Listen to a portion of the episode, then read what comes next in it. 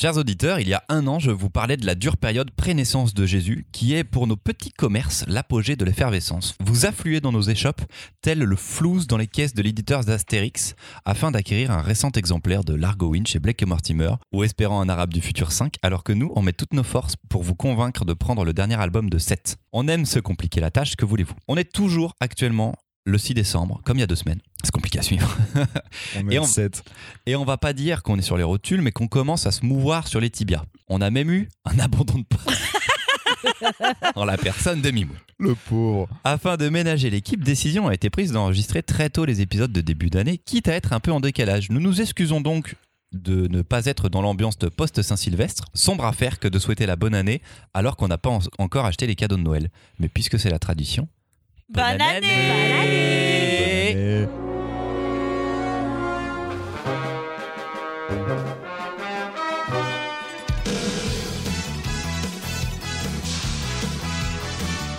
C'est une nouvelle décennie Wouh Pardon, Ah ouais Ouais. Ah ouais. tout va année de changer. Année de l'enthousiasme. Bienvenue dans cet épisode 33 du Gaufrier. Ça va bien les amis? Oui, 33 s'il vous plaît, que je vérifie que vous soyez pas malade. 33. 33 Mimoun, il a pas réussi. La tablée est composée de Marion, Louise et Damien.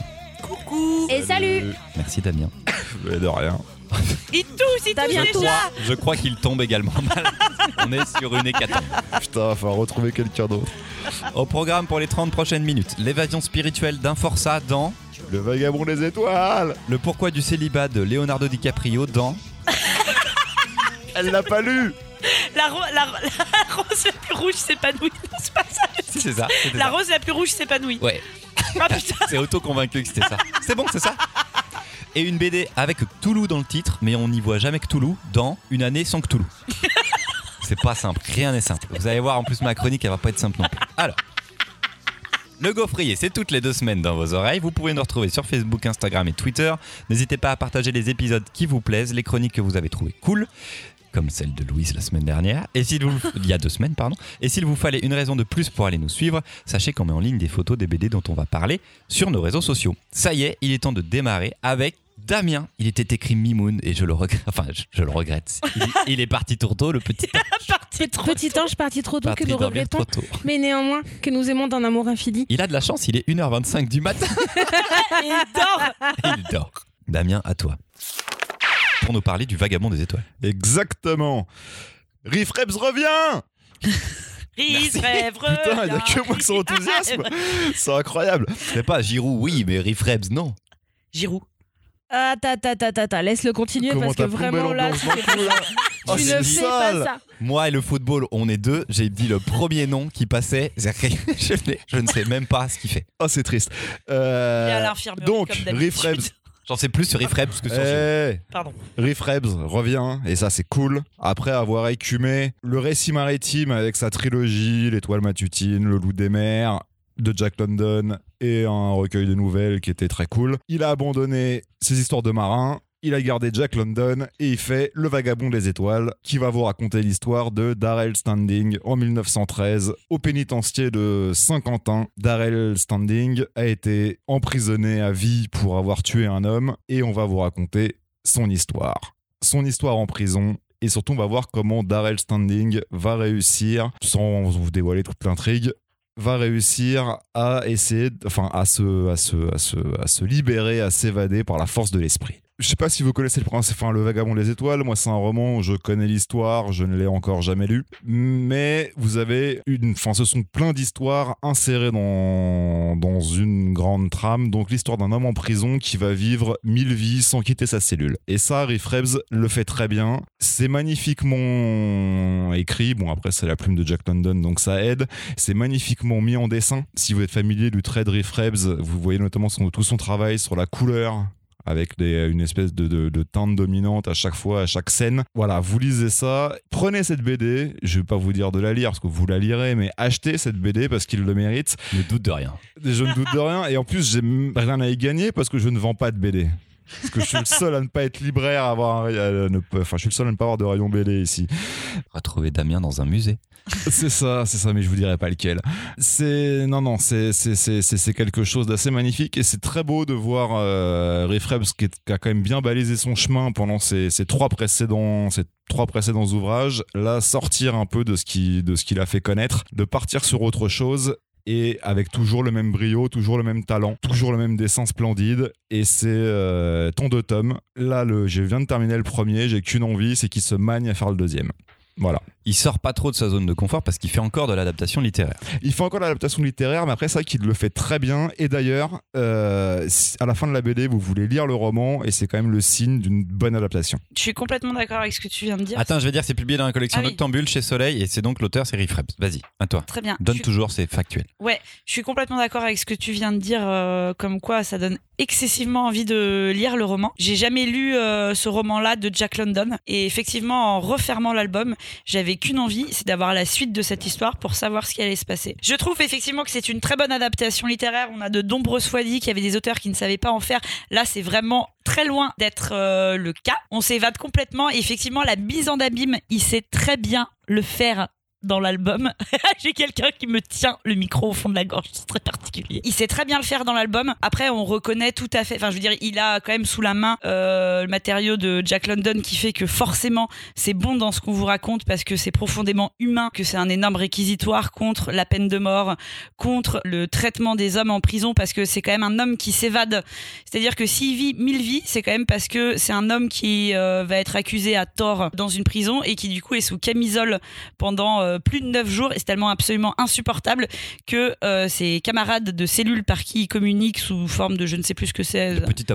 Ouais, de petits sorte de morse, tapotements, une euh, sorte de morse russe, ou je, voilà, je sais plus, lui disent qu'il faut absolument euh, qu'il sorte de son corps parce que sinon il n'y survivra pas. Et du coup, à chaque fois, il va sortir, ça va être un, euh, c'est pas un druide, ça c'est dans l'autre BD, ça va être un, un, un Indien euh, du Gange là euh, délirant, ça va être euh, un conte en France, et ça c'est génial. Moi, c'est pas tant euh, toutes ces mises en abîme que j'ai trouvé folles que sa condition de vie de prisonnier. Moi, je, je, je, c'est pas tant à chaque fois les histoires qu'il va nous raconter que je trouve intéressante que vraiment son traitement de la prison et, tout l'énervement ou du moins la haine du système qu'on a en lisant le livre. Je suis d'accord, je trouve que la, première partie où il est en prison, et au fait, c'est un huis clos, il n'y a pas grand chose à raconter. C'est quand même un mec entouré de quatre murs.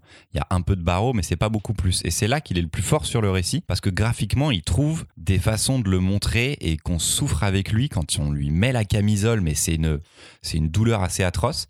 Et en fait, je suis déçu, moi, des, des- des secondes parties. Une fois qu'il s'évade, c'est c'est pas des vacances, mais c'est un récit qui est moins habité. Parce que ces autres petits récits sont peut-être pour lui le moyen de s'évader, et donc c'est plus léger. Enfin, plus léger. C'est d'autres histoires. Et ces histoires-là, elles m'intéressent moins. Moi, je veux la prison, parce que c'est ultra bien raconté, justement, cette histoire de prison. Donc, moi, je suis un peu déçu. La suite, la suite, je la veux de lui, de- du prisonnier. Je veux pas forcément la suite des histoires. Il y en a eu déjà donc trois, je crois, là, dans ce premier tome, et elles sont courtes, pas inintéressantes, mais elles sont courtes et oubliables. Moi, je veux retrouver le prisonnier et le moment où il commence à communiquer avec les trois autres qu'on ne voit jamais. Mm. En plus, c'est ça qui est super fort, c'est qu'il y a un dialogue qui, qui s'introduit euh, et sans qu'on voit les deux des participants du dialogue. C'est vraiment super, mais un peu déçu sur cette seconde partie du bouquin.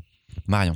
Je te rejoins, c'est Christopher. J'ai moins été emballée par euh, tout l'aspect euh, mystique, euh, chaman qui s'évade de l'intérieur, qui va vivre mille vies de personnages ou qu'il a l'air d'être réhabité de vies qu'il aurait eu ailleurs ou dans d'autres moments ou à d'autres endroits. Ça, ça m'a moins touché. Par contre, effectivement, il y a encore les grands schémas de Jack London et ça, c'est hyper intéressant. Du mec libre partout, quoi qu'il arrive.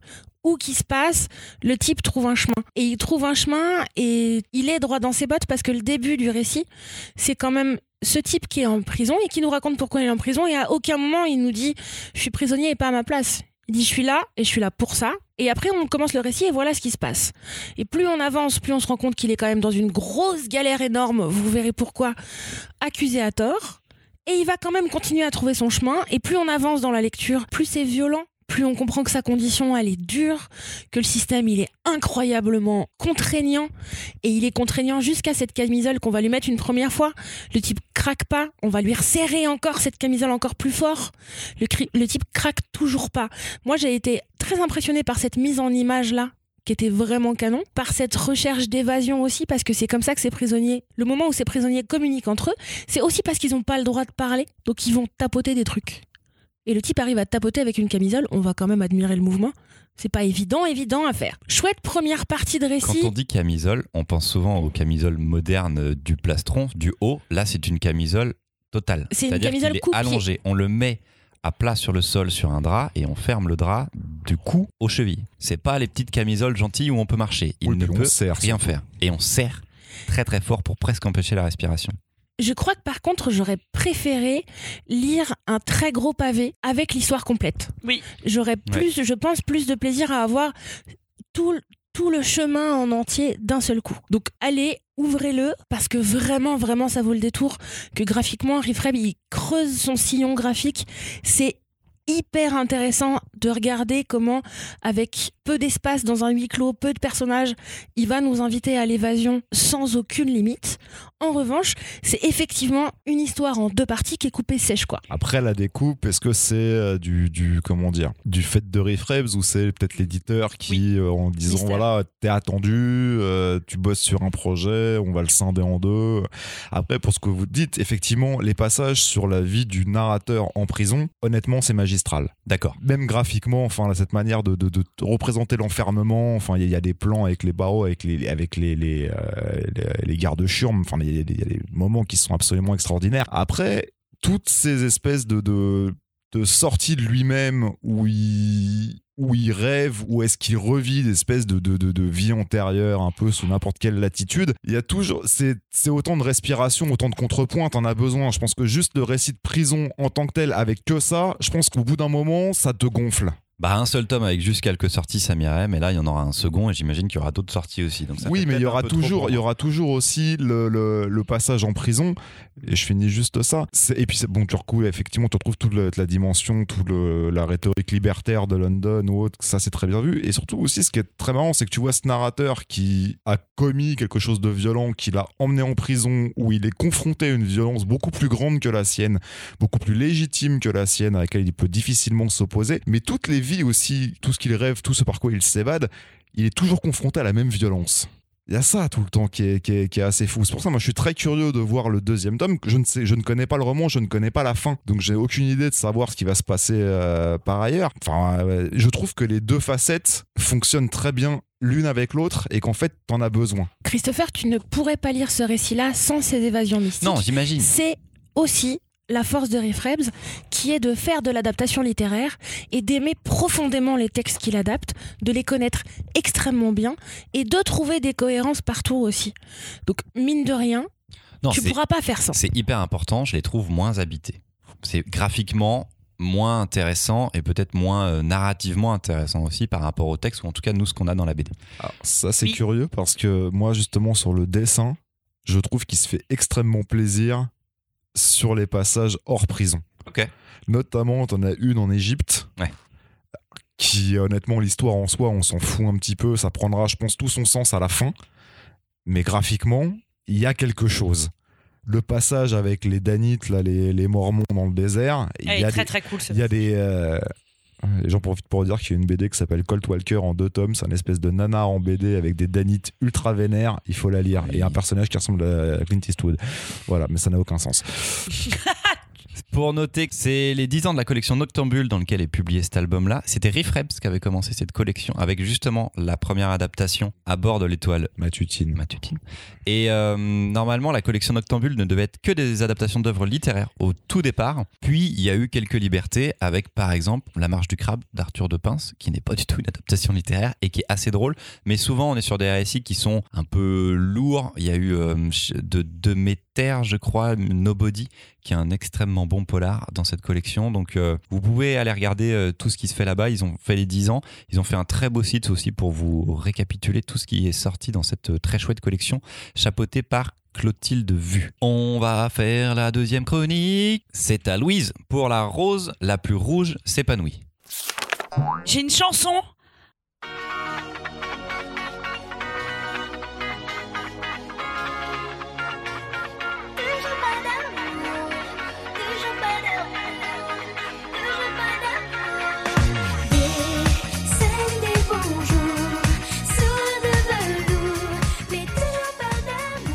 De vous écrire une chronique de Liv Stromquist, tellement son œuvre est dense et multiple.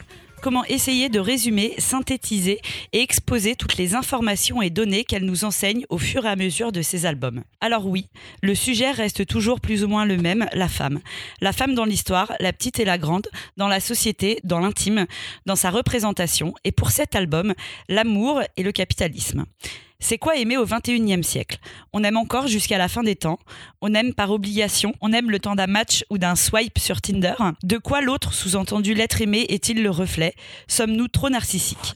Je m'arrête là avec mes questions et vous l'aurez compris, Liv Stromquist nous parle philosophie, sociologie, psychologie et dissèque l'amour comme personne d'autre. L'on se malade d'époque en époque, on prend le temps, on réfléchit sur cet album incédence et bien divertissant. On apprendra de tout et de tout le monde, de Jabba le Hutt, d'Eva Illouz, de Beyoncé et j'en passe. Que l'on aime la philosophie ou la pop culture, rien n'est jamais aussi bien senti qu'un exemple de Liv Stromquist pour faire vaciller la petite compréhension que l'on croyait avoir du monde.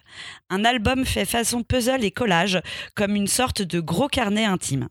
Le dessin est gras et gros et on n'est pas là pour faire plaisir aux amateurs d'impressionnistes ou de réalisme. Alors, comme si DiCaprio ou comme Priscilla, tu ne trouves toujours pas l'amour, peut-être que cette BD est faite pour toi.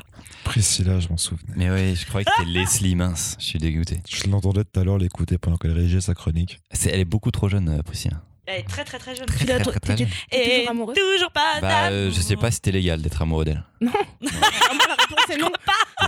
Alors, Listrom Quiz, c'est édité chez Rakam, comme à son habitude, de toute façon, pour Yes. ce dernier album. Je vais donner. Alors, je, je pense que Damien a un avis, mais je vais donner la parole à Marion d'abord. au hasard. Lire du livre Stromquist, c'est toujours une expérience parce que c'est de l'essai en dessin. C'est pas du récit, c'est du démontage de phénomènes et de relations sociales très écrits, mis en image histoire de pas vous perdre pour que vous ayez qu'on ait des, images et des blagues pour dédramatiser ce qui est en train de se passer et pour partir de trucs très concrets.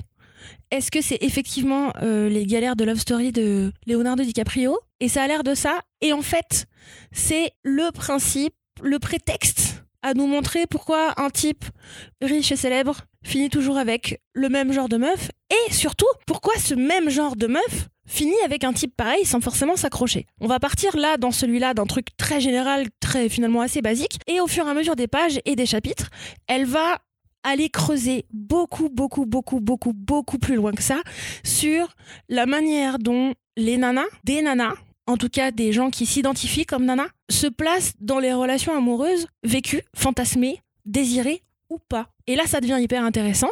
Il faut être intéressé par le sujet parce que ça va être euh, comme quand vous ouvrez un bouquin peut-être de développement personnel ou un essai de philo sur un sujet qui va vous intéresser. C'est pas un récit de BD qu'on va ouvrir parce qu'on a envie d'un récit. C'est parce qu'on cherche des réponses à des questions ou parce que c'est des questions qu'on s'était pas posées mais c'est le bon moment de le lire maintenant.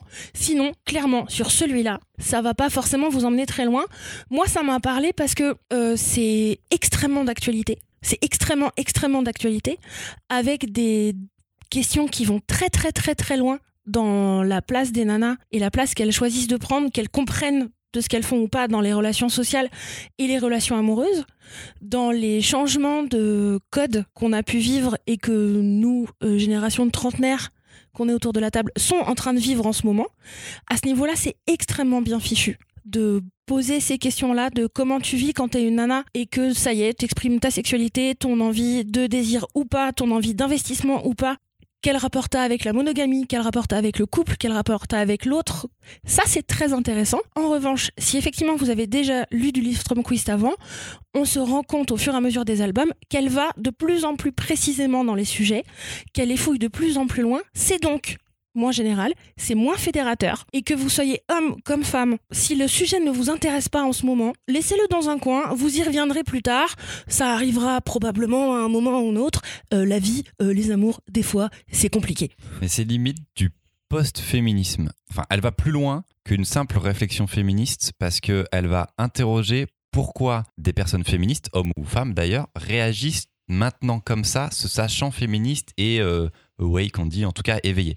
Donc il y a, elle va un peu critiquer en plus certaines réactions d'hommes et de femmes avancées là-dedans dans ces réflexions-là et essayer de comprendre pourquoi est-ce qu'on a encore ces réflexions-là derrière Donc en effet, c'est pas le plus abordable de l'Istrom Quiz, mais moi c'était mon premier. J'en Oh avais jamais lu. C'est Alors euh, pour les non lecteurs de BD ou non libraires, mais l'Istrom Quiz c'est une référence sur les, en effet, l'essai féministe. Euh, L'origine du monde c'est son plus connu. Il y a eu les sentiments du prince Charles aussi. Il y en a eu même un sur l'économie il y a pas super longtemps. Donc à chaque fois, euh, ça a l'air passionnant et je m'y suis jamais lancé parce que ça donne pas forcément envie quand tu l'ouvres. Parce que c'est pas une BD pour moi. En effet, c'est un essai, c'est ce que tu dis. Et j'aime. Enfin, je suis rentré dedans tout de suite parce qu'il y a, y a ce ton qui pourrait faire penser à du Marion Montaigne. Parce qu'il y a des blagues, en fait, c'est ça. Et elle essaye de, Oui. de montrer, d'avoir des infos et en même temps de les vulgariser et de, d'avoir des petits moments de, de fun pour lâcher un peu la pression. Donc là-dessus, un peu Marion Montaigne. Mais beaucoup, beaucoup de textes. Énormément de textes. Et en fait, c'est ce texte qui est pour moi la vraie BD de l'album. C'est-à-dire qu'elle joue avec la police, elle la fait grandir, elle la met de manière différente, elle l'arrange de manière différente. Et en fait, les cases, en tout cas les dessins, on va même pas parler de cases, mais les dessins servent plus à parfois illustrer pour un, effet rhétorique de blague. Et j'ai beaucoup aimé lire euh, ce bouquin. Il met énormément de temps, donc c'est rentabilisé, on va dire. Et oui, par contre, il faut être attentif du début à la fin. Donc euh, très très chouette. Je suis très content euh, de, de lire enfin un livre Stromquist, même si c'était apparemment pas le plus facile. Non, je pense qu'elle va vraiment, vraiment beaucoup plus loin à chaque fois, effectivement, Oui, mais dans, dans, dans ces BD. Mais bon, moi Et- après j'avais déjà une, une initiation au féminisme et donc je savais, enfin je comprenais de quoi, à quoi elle faisait référence. Et à mon avis c'est parce que bah, je parlais beaucoup avec des gens qui avaient lu l'origine du monde et qui pouvaient m'en parler aussi. Là-dessus c'était plus simple. Je vous conseille sans doute l'origine du monde pour débuter. Là où effectivement je pense que c'est une qui est des plus complexes de Stromquist, c'est que vraiment à des moments, euh, vous avez envie de vous arrêter de noter ce qu'elle est en train de dire. Et il y a vraiment des moments où on se dit, là il y a un concept qui est fort, il faut que je relise la phrase plusieurs fois parce que vraiment à des moments, vous avez de la philo pure, vous avez de la socio pure et ça prend un temps, comme dans n'importe quel essai qu'on lit, où euh, il y a un temps d'ingérer toutes ces informations. Mais euh, voilà, il faut peut-être pas la lire le matin à 7h du mat en se réveillant ou en étant un petit peu fatigué, pas très réveillé, mais ça vaut vraiment, vraiment le coup. Et moi, je suis très contente que ça aille de plus en plus loin parce que je, ça me, ça m'aurait déçu d'avoir peut-être encore la même chose que l'origine du monde ou le sentiment des princes Charles. Je trouve qu'elle montre vraiment encore autre chose et ça, c'est cool. Je voudrais quand même revenir sur quelque chose dans notre discussion. Il me paraît vraiment important. Alors, auditeur, auditrice, vous l'avez compris, c'est un essai, donc ça donne à réfléchir, mais il est découpé en chapitres. Donc vous pouvez avancer dans la lecture. Elle est extrêmement maligne parce qu'elle référence tout.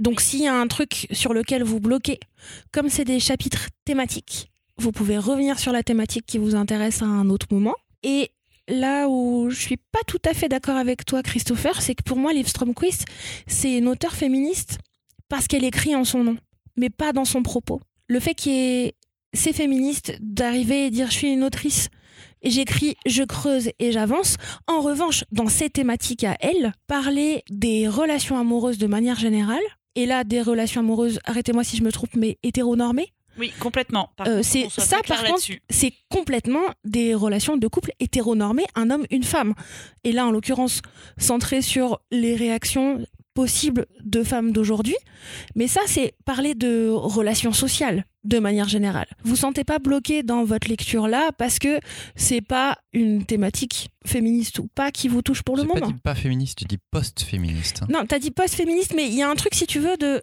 elle- mais c'est parce qu'elle va plus loin. Elle va, c'est pas contre. C'est un, c'est un mouvement de. Ça, ça va questionner même une réaction féministe et savoir pourquoi est-ce qu'on peut réagir comme ça. Donc ça va dans le sens du féminisme. J'entends. C'est ça, ça, on est bien d'accord. Mais c'est là où je trouverais dommage que certains de nos auditeurs auditrices nous perdent et aient pas envie d'ouvrir l'album parce que c'est pas une lecture qui est réservée aux féministes, Ah les gars, les meufs. Ah bah non Ah c'est une-. C'est une lecture qui est réservée aux gens qui sont amoureux, amoureuses, qui ont très envie mais qui n'y arrivent pas, qui ont réussi mais qui comprennent pas pourquoi, qui se demandent comment ça pourrait marcher, et ou qui pour qui ça marche et qui comprennent pas pourquoi ça marche. A priori là-dedans, si vous êtes dans une phase de love, de futur love, de passé love, Tu vas comprendre Euh, pourquoi. s'il y a love, vous l'ouvrez, euh, ça va répondre à certaines questions et ça va soulever des questions que vous n'avez pas imaginées. Allez, on termine avec une troisième chronique. C'est moi-même qui vais la faire. Une année sans Cthulhu.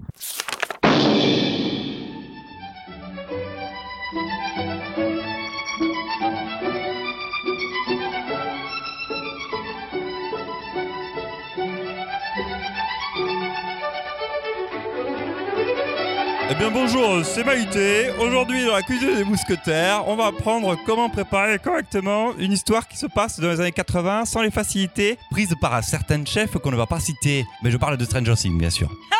Donc je tiens très mal mon Maïté. Oh là là Alors, elle fait les airs, elle fait les airs un petit peu. Alors, pour cette recette, il va nous falloir un groupe d'adolescents un poil rebelles. Si possible, avec des petits perfectos et des dégaines capillaires qui se battent contre la gravité. On va dégraisser un petit peu le groupe pour se concentrer sur les deux garçons. C'est pas la peine de se taper toute la bande non plus. Il y aura d'autres gamins ensuite autour d'eux. Il y a une belle blonde franchement arrivée dans le village, et puis une brune aux allures de sorcière qui n'hésite pas à s'enlever l'œil de verre pour faire jaser. On rajoutera ensuite un petit génie de l'informatique, tellement passionné par la programmation qu'il aurait pu créer le code de Tron, le petit rigolo. En accompagnement, en accompagnement, en accompagnement, on va y mettre plein de petits légumes typiques des AUTs. Du jeu de rôle sur le plateau, une borne d'arcade dans un PMU avec le jeu Kix, on saupoudre de séances de spiritisme et on obtient un mélange digne d'une enquête de Scooby Gang à l'once le saunier. Enfin, pour parfaire la recette, il va falloir du vrai sensationnel. L'ingrédient qui va faire tout s'enflammer et lier tous ces éléments en un plat d'une douce saveur. Je vais faire Cyril Lignac là maintenant. On va rajouter du fait divers, même plusieurs. On ne lésine pas sur le fait divers, hein, il y en a jamais trop, ça c'est pas un problème. C'est comme le sel. Ils sont bien mignons ces petits adolescents, mais quand va falloir faire face au à du drame familial et à plusieurs morts inexpliquées, ça va moins rouler les mécaniques. Voilà, allez, on laisse mi- mijoter un peu plus de 160 pages dans une belle casserole de la marque Alexandre de Cléris, avec des belles couleurs pop. Il y a toute une palette de couleurs. Oh là là, elles sont jolies ces casseroles. Oh là là, elles sont très très belles. hein. Quel talent ce fabricant hein, Alexandre Cléris. Et puis on peut déguster une allée sans Toulouse. Allez, bon appétit à tous. J'ai j'ai le droit de faire une remarque sur Maïté.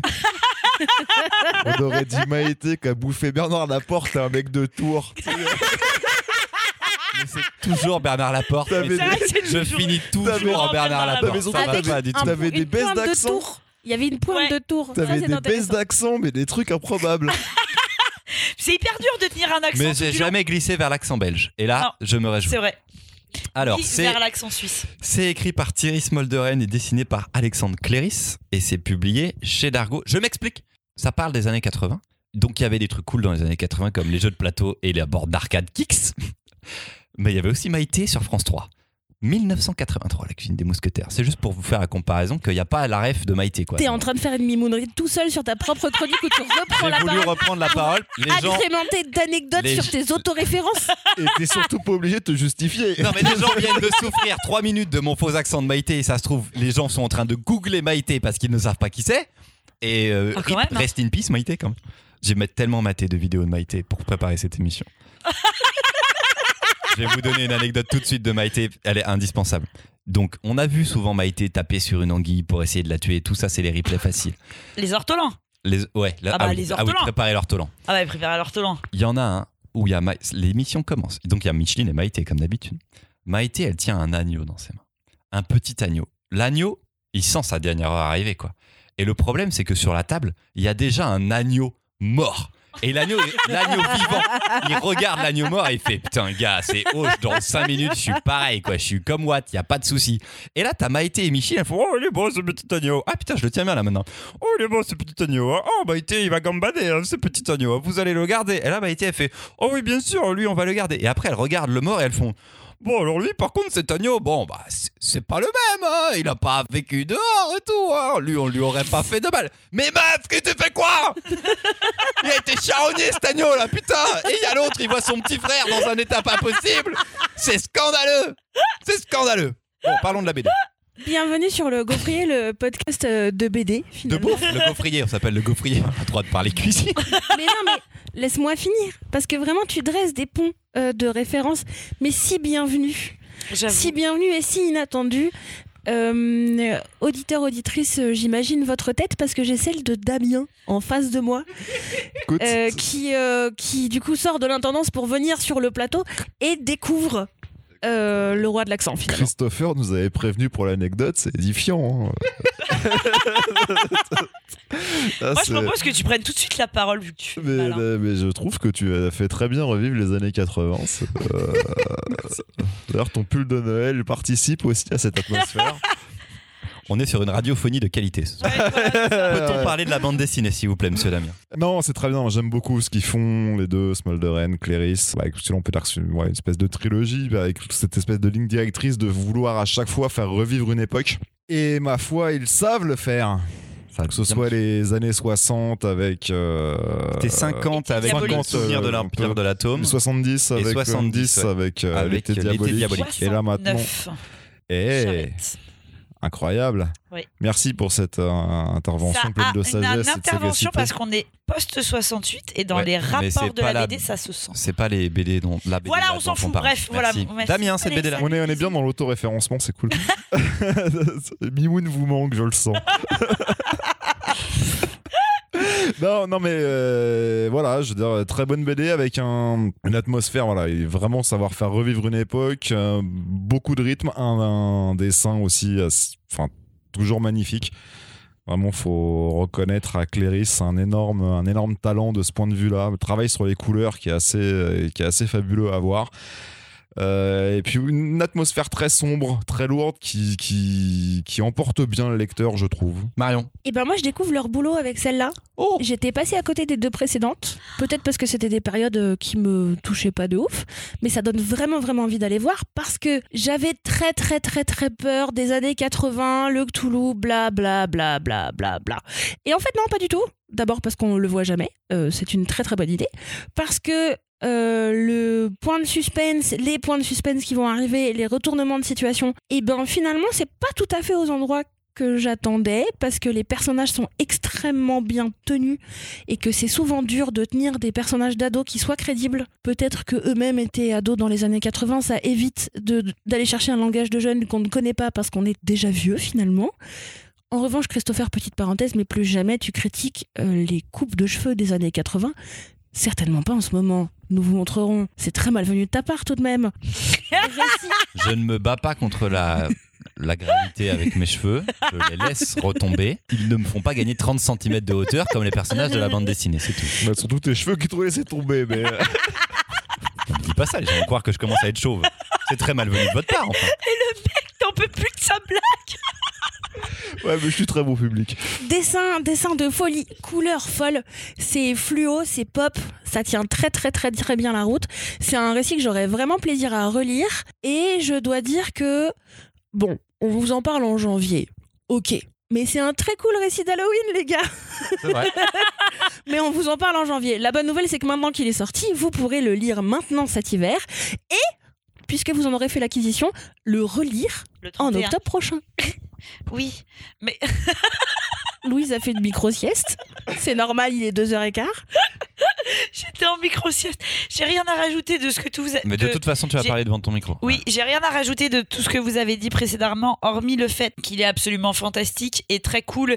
Et j'avais un petit peu peur des euh, clichés justement des années 80, qu'on ait un, un truc euh, trop à la Stranger Things, qu'on a beaucoup vu ces dernières années et que ça soit relou. Et euh, effectivement, comme tu l'as dit Marion, euh, il y a des retournements de situation auxquels je m'y attendais pas du tout, genre euh, la meuf que vous allez débarquer et son meilleur ami indien qui revient.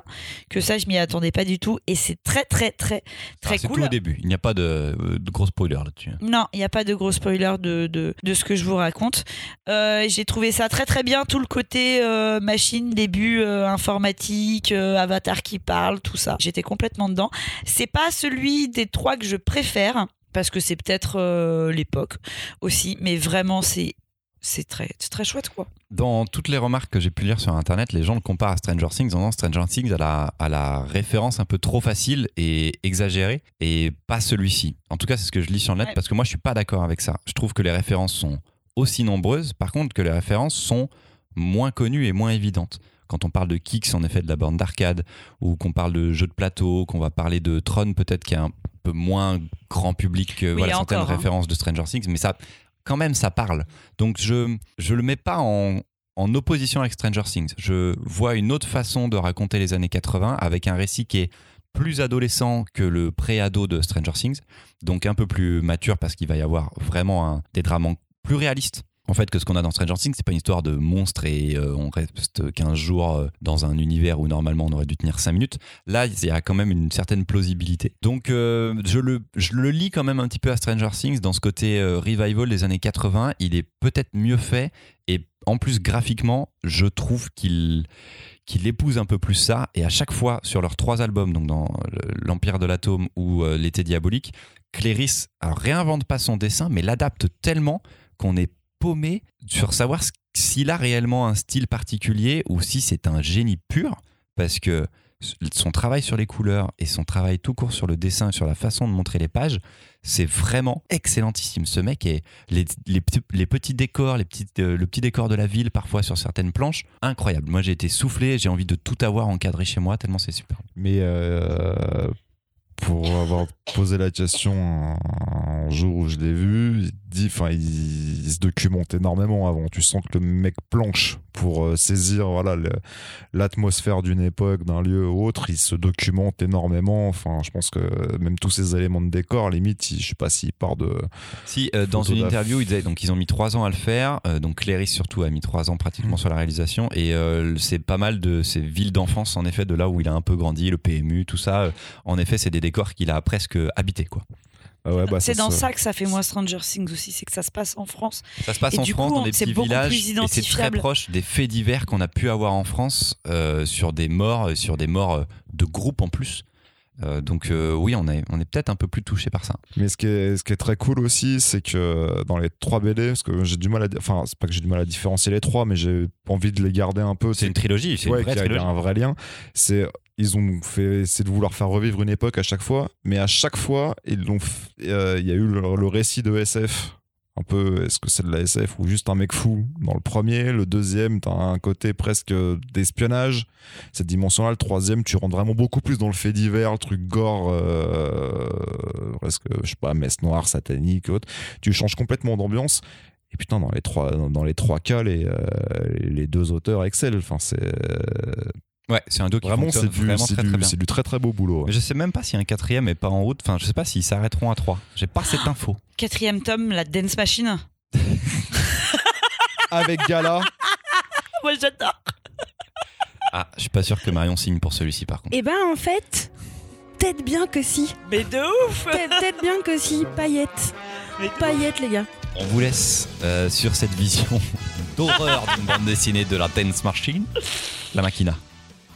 La Machina. Free from desire On se retrouve dans deux semaines, peut-être avec Mimoun, on ne sait pas. D'ici là, euh, Louise aura peut-être récupéré sa voix qui Je suis commence à vraiment- ouais, partir. je suis vraiment en train de Il prendre est ma voix. 2h du matin et nous vous remercions de nous avoir écoutés. Nous avons été moins cohérents que d'habitude. Mais tout aussi Désolé. passionné. Désolée. Mais c'était un plaisir. Merci à vous les copains. Des bisous. merci. Merci à vous auditeurs. À la prochaine. Bisous. Salut.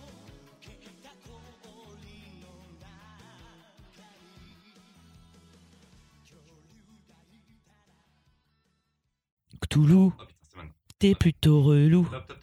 Cthulhu tout pu du cul.